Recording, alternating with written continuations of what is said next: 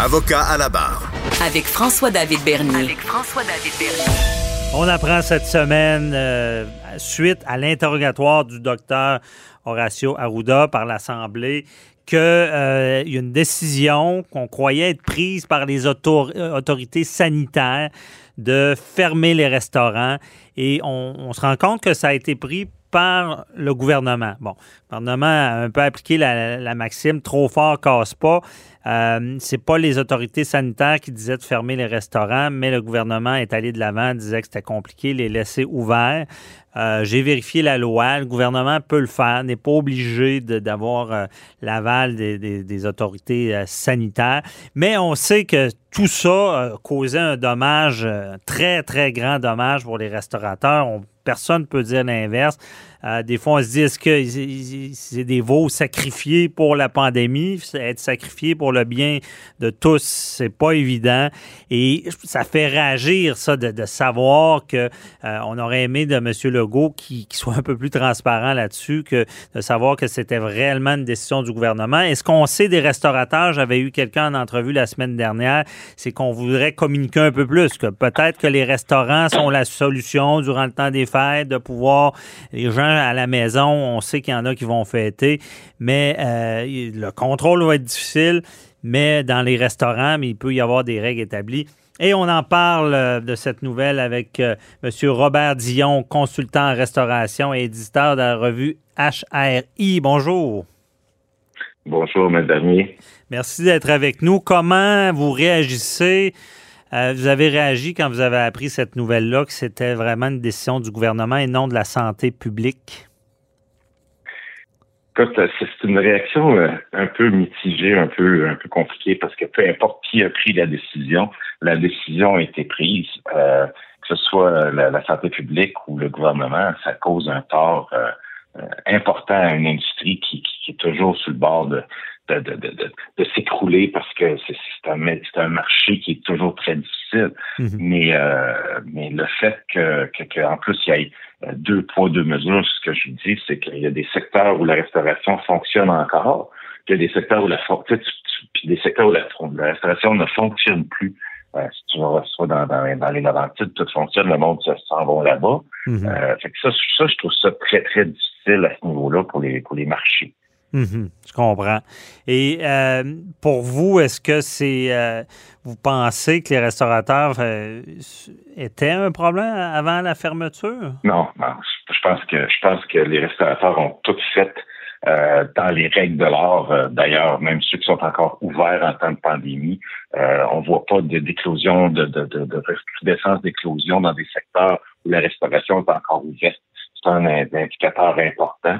Euh, puis on sait très bien qu'après la première vague, ou pendant la première vague, l'industrie de la restauration s'est préparée, a mis des panneaux, a fait de l'affichage, a énormément investi temps, argent et, je pourrais dire aussi d'intelligence d'affaires, d'avoir trouvé des moyens pour servir, euh, exploiter différents axes pour être sûr que tout se passe pas nécessairement dans la salle à manger. Donc, on voit que c'est des décisions qui sont prises euh, sans discernement d'industrie. Pendant ce temps-là, on a vu des fils dans des grandes surfaces où il y avait bien plus d'affluence, de, de risque de propagation, si on appelle ça un risque.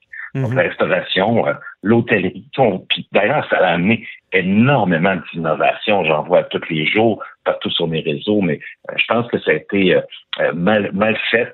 puis tu sais, tout le monde dernièrement a blâmé les associations qui représentaient l'industrie, que ce soit le Restaurant Canada ou la RQ.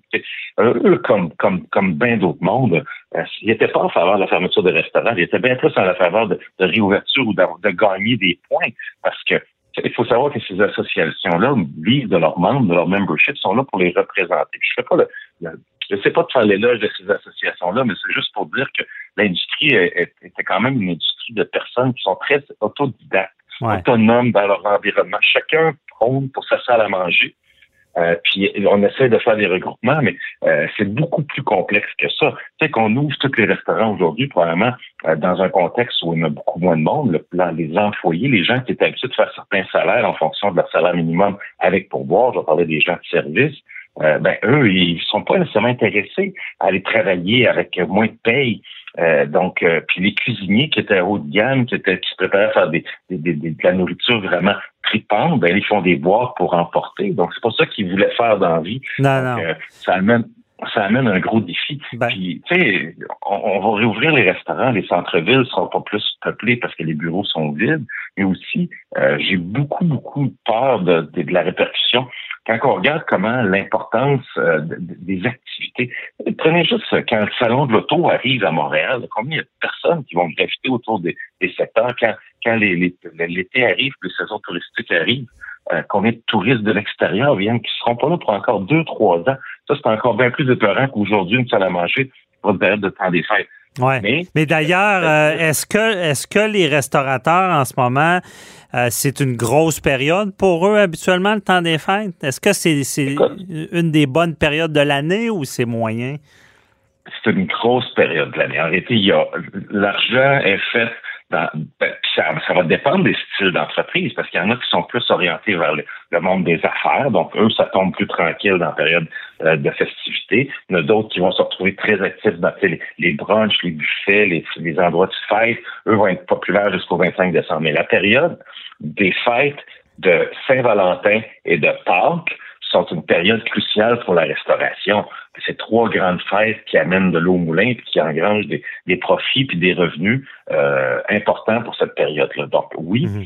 euh, c'est une période importante. évidemment, si je regarde mon réseau aujourd'hui des Kitchen Gallery, des Laurie Raphaël, euh, de, de, plein de restaurants que je vois aujourd'hui marqués tous complet, complet, complet, complet, parce que toute l'organisation interne qu'on fait sur des ventes de bois, puis de, pour emporter, je voyais Capital, euh, le, groupe Capital Hélicoptère envoyer à des, à des résidents du groupe US des boîtes repas. Donc, ils ont réussi à faire travailler leur cuisine.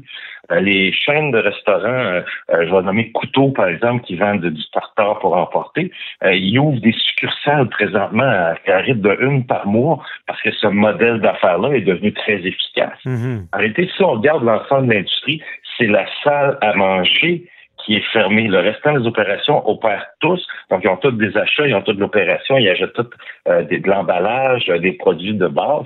C'est sûr que c'est pas ce que c'était. Et, je persiste en disant qu'on n'aurait pas dû les fermer. Mais, je comprends. Il peut, il peut y avoir certains avantages. Mais parlons de fermeture aussi. Est-ce que euh, parce que, regarde, anecdote personnelle, quand les, restos étaient ouverts, mais avec des règles, il fallait qu'il y ait une liste des clients, il fallait qu'on soit placé, qu'on soit du, même, toit ou euh, des choses comme ça. Aller dans un restaurant donné, puis ils ne vérifiaient pas du tout ça. Euh, est-ce que euh, est-ce qu'il y a des bons restaurateurs qui payent pour des pommes pourrites qui étaient récalcitrantes? Je suis pas, suis pas prêt à dire ça. Je te dirais qu'on paye pour la soirée karaoké du bar Le Kirouac, là, hmm. parce qu'on a englobé, on a englobé tout ce qui était service à la clientèle dans un établissement autour de ça. Euh, puis je pense qu'ils ont, ils ont fermé la restauration parce que souvent, il y a le mot bar associé à la restauration, puis c'est là que c'est plus festif. Mais euh, non, je pense pas. Je pense hmm. que dans un contexte, il y aura toujours, puis que ce soit dans cette industrie-là ou dans d'autres industries, euh, des gens qui suivent pas nécessairement les règles, puis éventuellement, il y a des dénoncés, ils peuvent être dénoncés. regardez juste le monde qui sont à la maison, qui dit cette année, je ne recevrai pas dans des fêtes, mon voisin qui est policier va me dénoncer. Euh, donc oui, tout le monde est sur les dents, mais moi je pense pas que les restaurateurs soient des, des, hors-la-loi qui, vont aller contre les règles. Au contraire, ils étaient tous prêts à se plier aux règles pour pouvoir accepter la situation telle qu'elle est je reviens à mes zones qui sont encore orange ou jaune ou whatever, eux, ils servent encore à manger, puis il n'y a pas de recrudescence de la maladie ou des, des, contagions. Et, donc, je peux pas dire que c'est un facteur important et je pense que c'est une décision euh, qui a été prise par une personne parce que, que ce soit les associations, les comités paritaires, peu importe, tout le monde a fait un lobbying important auprès du gouvernement de ne fermer pas la restauration. C'est ça, parce que moi, il y a beaucoup de restaurateurs qui, m'ont, qui sont venus me voir et m'ont dit on est fâchés parce qu'on a tout mis en place et comme vous le dites, on n'est pas un lieu de, d'éclosion puis on, on, est vraiment prudent. Il y a déjà la MAPAC, là, on est déjà habitué à ce genre de, restrictions-là, mais on est fâché parce qu'il n'y a jamais un il y a jamais un inspecteur qui est passé dans le restaurant pour vérifier. Et, et, et et c'est peut-être pour ça qu'on pense que tous les restaurateurs font pas ce qu'il faut. Est-ce que c'est un point, ça? Est-ce que vous seriez pour la réouverture durant Noël? Pour, parce qu'on sait qu'il y en a qui vont fêter. Là. Euh, est-ce que ça serait plus sécuritaire que ces gens-là euh, puissent aller dans un restaurant où est-ce qu'on vérifie? Écoute, euh, ouvrir un restaurant temporairement, euh, moi, je pense que c'est pas une solution. Euh, de, de parce que ça veut dire rentrer du personnel, refaire toutes les fiches de, de paye, de recommencer le travail, de faire des commandes, une caisse de salade ou une caisse de tomates en plein hiver, ça coûte un, sacré paquet d'argent. Si, mettons, deux semaines après, on les referme, on va reprendre tous les profits qu'on avait accumulés, on va les passer dans les tests des produits qu'on a achetés pour un faible pourcentage de temps. Mhm. Mais ceux qui avaient des choses à faire, là, en fait, déjà dans le temps des fêtes, les commandes sont placées, les boîtes, ça, il y a du monde qui font des choses d'affaires extraordinaires. J'oserais dire que certains restaurants vont faire plus d'argent avec la salle à manger fermée couverte parce qu'ils ils réussissent à couvrir des coûts autrement et ils vont avoir innové dans des façons de faire qu'avant ça étaient C'est vrai. La, COVID, puis, ce, qui est, intéressant aussi, c'est qu'il y, a des restaurateurs qui ne veulent pas dénoncer personne, mais qui trouvent... Il y, a, des grosses commandes qui se passent malgré qu'on a une interdiction de, rassemblement. Euh, c'est pour ça que je dis, il euh, ne faut pas que le gouvernement fasse l'autruche non plus. Mais euh, en tout cas, ça, c'est un autre dossier. Allez-y. Non, j'allais dire, tu sais, euh, on va parler de restauration clandestine et tout, on a vu des exemples euh, un peu partout. Tu sais, mais mais il y en aura, des chefs à domicile, puis des, des, traiteurs, euh, des dinner in the sky, puis des dîners en blanc, ou peu importe. C'est des occasions de repas éphémères qui sont faites hors restauration. J'aimerais rajouter notre dernier, quand vous avez parlé de de salubrité puis d'hygiène que euh, si on pensait moindrement comme consommateur qu'on avait une chance de se faire empoisonner ou de se faire euh, rendre malade au restaurant, on n'irait jamais. Donc, si je peux me permettre de dire que s'il y a des endroits où euh, l'hygiène, la salubrité, les normes, le respect du client on, sont là, c'est vraiment dans des endroits d'hôtellerie, de restauration. Depuis toujours, avant COVID, après COVID, les cas d'intoxication sont sont rarissimes. Ben c'est un peu comme un avion qui tombe. On dit, ah, il y a un avion qui est tombé, mais si on regardait le nombre de personnes qui ont volé avant qu'un avion tombe, on dirait, ouais, c'est assez sécuritaire. Non. L'avion, malgré que tout le monde a peur. C'est un peu la même analogie avec la restauration. C'est vrai. C'est un bon point. Ben, merci beaucoup, euh, M. Dion, de nous avoir éclairé dans, dans ce dossier-là. Faites une belle journée.